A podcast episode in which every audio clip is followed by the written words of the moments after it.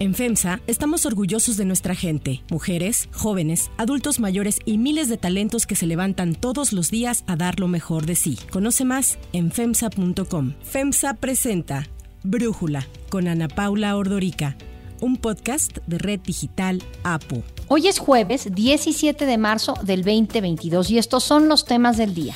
Aunque es el INE el encargado de difundir y promover la revocación de mandato, diputados y senadores de Morena solicitan licencia para hacer proselitismo en su favor. En un emotivo mensaje, Volodymyr Zelensky recuerda ante el Congreso de Estados Unidos los ataques que ha recibido ese país, Pearl Harbor y el 11 de septiembre, al pedir una zona de exclusión aérea. Pero antes vamos con el tema de profundidad.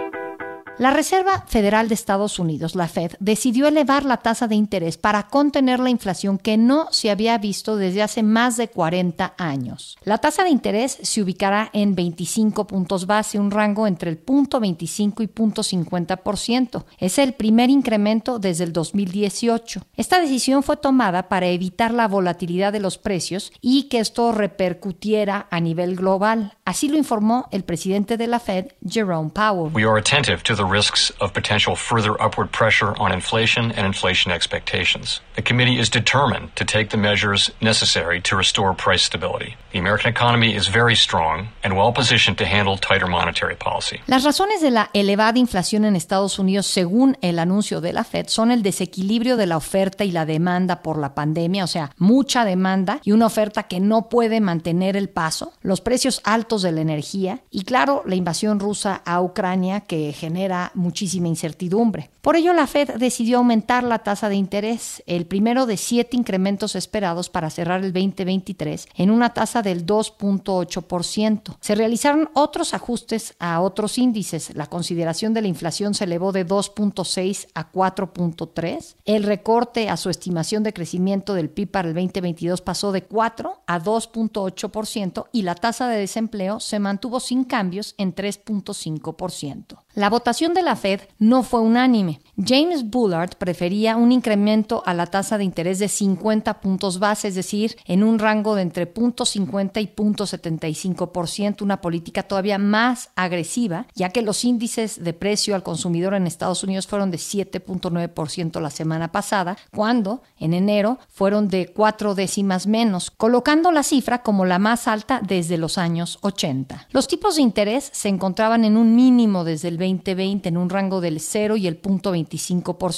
buscando impulsar la actividad económica en medio de la crisis por la pandemia. Pero, pues con la guerra desatada por Putin ya se preveía esta alza en la tasa de interés. ¿Qué significa esto? Las tasas de interés en parte controlarán la inflación, pero también reducirán el crecimiento económico estadounidense. El costo de los créditos será más alto tanto para la población como para las empresas. En el 2020, la Fed anunció una política expansiva para activar la economía estadounidense y que no se viera tan afectada por la pandemia.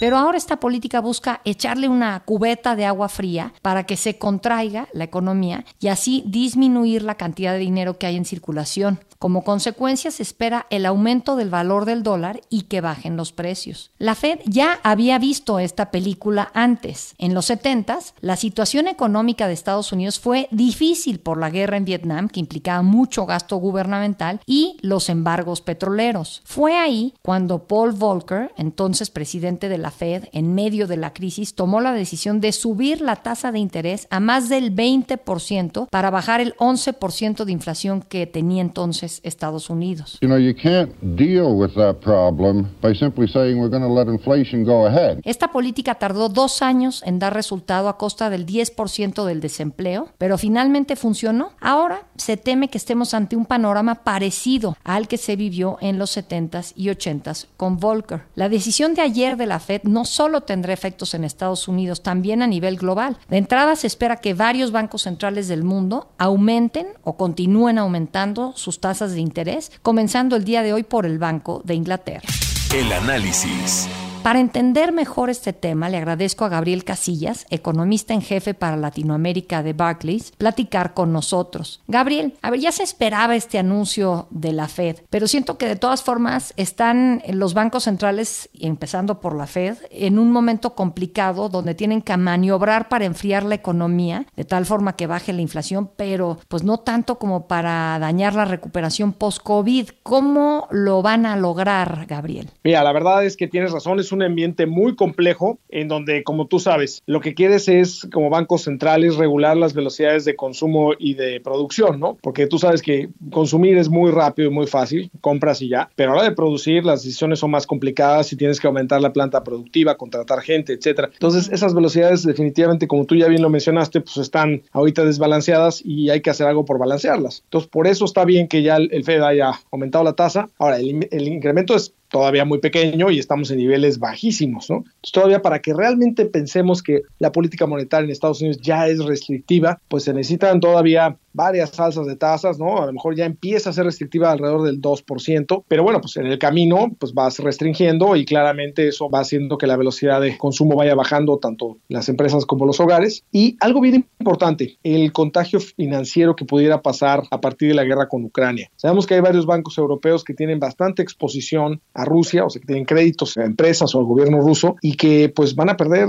probablemente ese dinero y no nada más el problema de estos bancos si están bien capitalizados o no, sino quién los fondea. Entonces ahí es donde cuando se empiezan a descubrir ese tipo de cosas que normalmente tardan, es cuando se empieza a ver si hay un posible contagio financiero. Por el momento no. Y ahí lo bueno es que los bancos centrales, Ana Paula, como tú bien sabes, ya no nada más tienen las tasas de interés, sino también tienen el tema del estímulo cuantitativo, ¿no? que también otros llaman medidas macroprudenciales, en las cuales por un lado podrías estar combatiendo la inflación y por otro lado proveyendo de liquidez si hubiera pues, un problema de contagio financiero. Pues creo que los bancos centrales están mejor preparados en esta ocasión para otras y que en este sentido, pues por eso también el Fed se va a ir gradual, ¿no? No va a subir tasas de repente 50 o 100 puntos base, ¿no? Sino está haciendo 25 y está dando una guía, como tú ya bien lo comentaste, como para ir subiendo las tasas con cierta gradualidad, tal que ataje de inflación y no le des en la torre a la recuperación. Ahora, ¿cómo le va a afectar todo esto a México? Sorprende, por ejemplo, bueno, ya sabemos que aquí Banco de México ha estado subiendo las tasas, pero el tipo de cambio pues está estable relativamente, ¿no, Gabriel? Claro, creo que, que bien lo comentas, porque efectivamente, ocasiones pasadas donde la Reserva Federal había empezado a subir tasas de interés, normalmente los bancos centrales de mercados emergentes no lo habían hecho con antelación, sino ya empezaban cuando el Fed empezaba. Entonces, en esta ocasión creo que fue muy importante que bancos centrales de países emergentes, incluyendo México, empezaran desde antes, ¿no? Tal fue el caso de Brasil, Turquía, Perú, Colombia, etcétera. Y en este caso, pues Banco de México lleva desde junio del año pasado subiendo las tasas de interés y pues yo creo que la semana que entra, que tengamos la reunión del Banco de México, es factible que la vuelvan a subir. Ahora, la verdad, yo creo que el Banco de México lo que tiene que hacer es seguir al Fed, al menos en varias reuniones, porque eso lo que permitiría hacer lo mismo que la Reserva Federal sería mantener ese diferencial de tasas entre Estados Unidos y México constante, lo cual le da solidez al tipo de cambio, ¿no? Mitiga esa volatilidad, como tú bien dices, el tipo de cambio ha estado muy bien comportado y yo creo que ya por las alzas que ya se dieron, entre otras cosas, también yo creo que tiene que ver que México en el tema fiscal relativo a otros países se ve mucho mejor para los inversionistas internacionales, eso también ha ayudado, ¿no? Y después puedan ir subiendo de 25 en 25 igual que la Reserva Federal, lo cual también elevaría la tasa de México si siguieran a, la Reserva Federal, pues inclusive a niveles de 8% este año, ¿no? Ahora, venimos de 8.25, no es un nivel que no conozcamos. Sí, no. Ahora, para los mexicanos comunes y corrientes de la calle, ¿qué podemos esperar en estos cambios en la economía estadounidense y sus efectos a nivel global? Pues mira, yo creo que un punto es, bueno, que México vamos a tener tasas de interés más altas, que si alguien tiene una hipoteca no le va a pasar nada porque ya es una tasa fija, ¿no? Si alguien va a sacar una nueva hipoteca, pues a lo mejor sí le sale un poquito más cara por la tasa de interés, pero las que ya están no les pasa nada. Y para las empresas y a los gobiernos, ¿no? Estatales, vales que emiten deuda, sí se les va a subir su costo financiero, pero tampoco es así un incremento como el que vivíamos en los 80s y 90s, nada que ver. Y pues ni modo, vamos a vivir un, un mundo con tasas de interés un poquito más altas, pero que pues atajarán la inflación. En México, el principal canal de transmisión de política monetaria, ¿no? Por el cual Banco de México puede llegarle a la inflación, ese canal es el tipo de cambio principalmente. Mitigar esa volatilidad del tipo tipo de cambio pues ayuda a tener un mejor horizonte de planeación de todo para todos en México. Siempre el tipo de cambio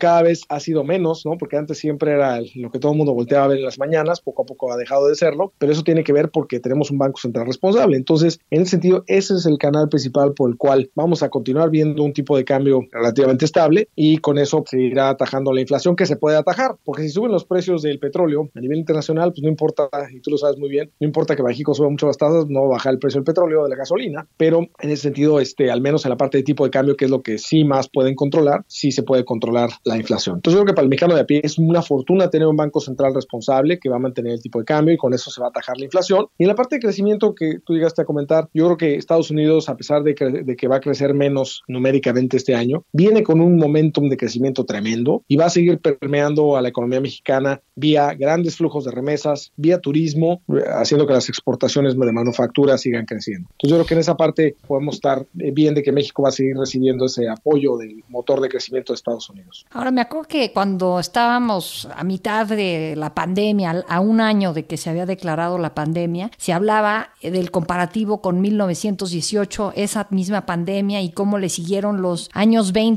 que le llaman los Roaring Twenties, que la economía tuvo un super boom. Pero pues yo preguntarte, pensé que podríamos vivir algo así en el mundo una vez que la pandemia se volviera una endemia y, y amainara, digamos. Pero pues allá tuvieron entonces primero la guerra y luego la pandemia. Y aquí estamos teniendo la pandemia primero y la guerra después. ¿Crees que podamos ver algo como estos años 20 en el mundo? Qué interesante que lo pongas, porque la verdad sí he estado reflexionando mucho al respecto, Ana Paula. Y ahí, la verdad, digo, tú, tú sabes mucho de estos temas. Pero yo creo que lo que estamos viendo es parecido a lo que vimos hace 100 años, pero en cámara rápida. ¿A qué me refiero? A que tuvimos una, una pandemia horrible como la influencia española de hace 100 años. De repente, hace 100 años no hubo este estímulo fiscal y monetario tan expansivo y tan mundial, ¿no? Entonces, eh, acá sí hubo. Entonces, de repente vimos esos famosos este, rugientes 20 o roaring 20s. En español no soy tan bonito, pero esos este, roaring 20s, yo creo que los vimos el año pasado. Tuvimos un crecimiento en Estados Unidos impresionante y de repente ya llegamos a la Segunda Guerra Mundial, digamos, ¿no? O sea, que pasó hace no 100 años, pero casi. Entonces, creo que estamos como viendo la misma película de cierta manera, pero de manera de cámara rápida, ¿no?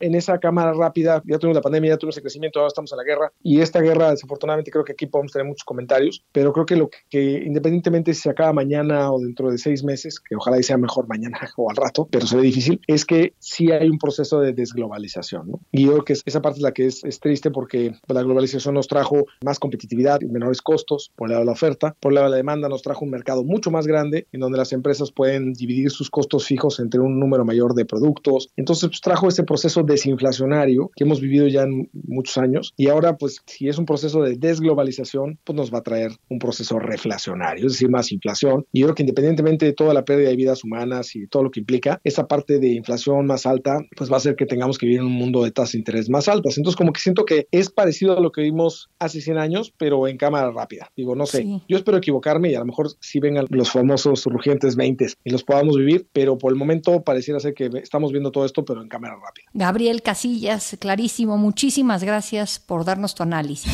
Si te gusta escuchar Brújula, te invitamos a que te suscribas en tu aplicación favorita o que descargues la aplicación Apo Digital. Es totalmente gratis y si te suscribes será más fácil para ti escucharnos. Además, nos puedes dejar un comentario o calificar el podcast para que sigamos creciendo y mejorando para ti.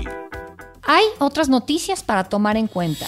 1 proselitismo. Ya son 11 diputados de Morena del Congreso de la Ciudad de México que se separan de sus funciones legislativas para promover la consulta de revocación de mandato que se realizará el próximo 10 de abril. Todos ellos pidieron la licencia entre el 15 de marzo y el 12 de abril y ya fueron aprobadas por el Congreso capitalino pese al rechazo de las bancadas de oposición quienes han acusado que esta salida de los diputados genera un desequilibrio legislativo y atrasos en los trabajos del Congreso. Se espera que todavía se sumen más legisladores de Morena a esta licencia, pues en total son 13 los que solicitaron el permiso. Para Brújula, el diputado local del PRD, Jorge Gaviño, habla sobre lo que implican las licencias de los morenistas. 13 diputadas y diputados del partido Morena pidieron licencia para atender labores electorales en torno a la revocación de mandato. Este tema afecta desde luego las actividades legislativas ya que varias diputadas y diputados de los que pidieron licencia son presidentes de algunas comisiones importantes en el Congreso. Lamentablemente, ellos prefirieron sus eh, labores electorales con el ejercicio de revocación de mandato y abandonando las funciones legislativas que son para lo que fuimos electos. La jefa de gobierno, Claudia Sheinbaum, defendió la promoción de los legisladores de la revocación. Cuando pide un diputado una licencia para poder ir a trabajar a su comunidad promoviendo la democracia participativa, a ver, los diputados y las diputadas tienen muchas funciones. Los diputados de la Ciudad de México no son los únicos que han solicitado licencias. En enero pasado, el Senado aprobó la solicitud de Félix Salgado Macedonio para promover también la revocación de mandato.